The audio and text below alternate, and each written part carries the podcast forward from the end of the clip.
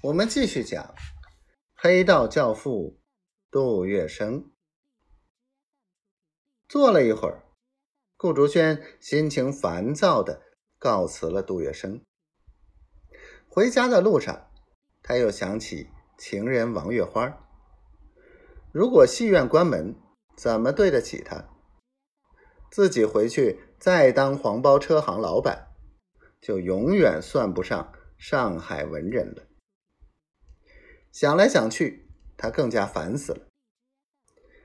不小心脚下被石头绊了一下，一脚跌倒在地上，摔得屁股生疼。但是这一跌却把顾竹轩的狠劲儿跌出来。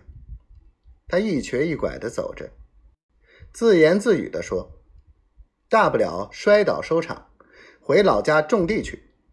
我要拼一下，不能就这样。”便宜永安公司。不久，工部局果然命令天产舞台一个月内拆迁，只是象征性的给几百两银子迁移费。派来执行命令的是一个叫阿华的巡官。阿华走到戏园写字间，见到顾竹轩，坐下来叹了一口气：“老四啊。”端人碗，受人管，这倒霉的差事偏偏派在我头上，说什么呢？老四，我尽力拖着，你去想办法。顾竹轩反而哈哈大笑，用手掌重重拍了一下阿华的肩膀。阿华，我怎么能怪你？不过我顾老四也不是好惹的，我要和永安公司打官司。打不赢，我从此就不在上海滩上混。阿华有些胆怯地说：“老四，永安公司的后台是英国总领事，你能跟英国人斗？”顾竹轩微笑不答，他一下子比以前胸有成竹多了。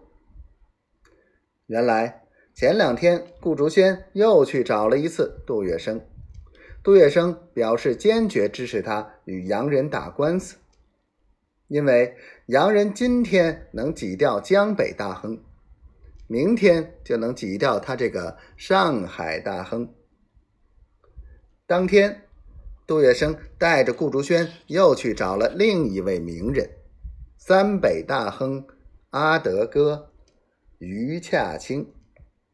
余夏清听了顾竹轩讲这事的前因后果，就说：“竹轩，打官司，洋人与中国人不同，洋人有时认理不认人，不像我们法院认人不认理。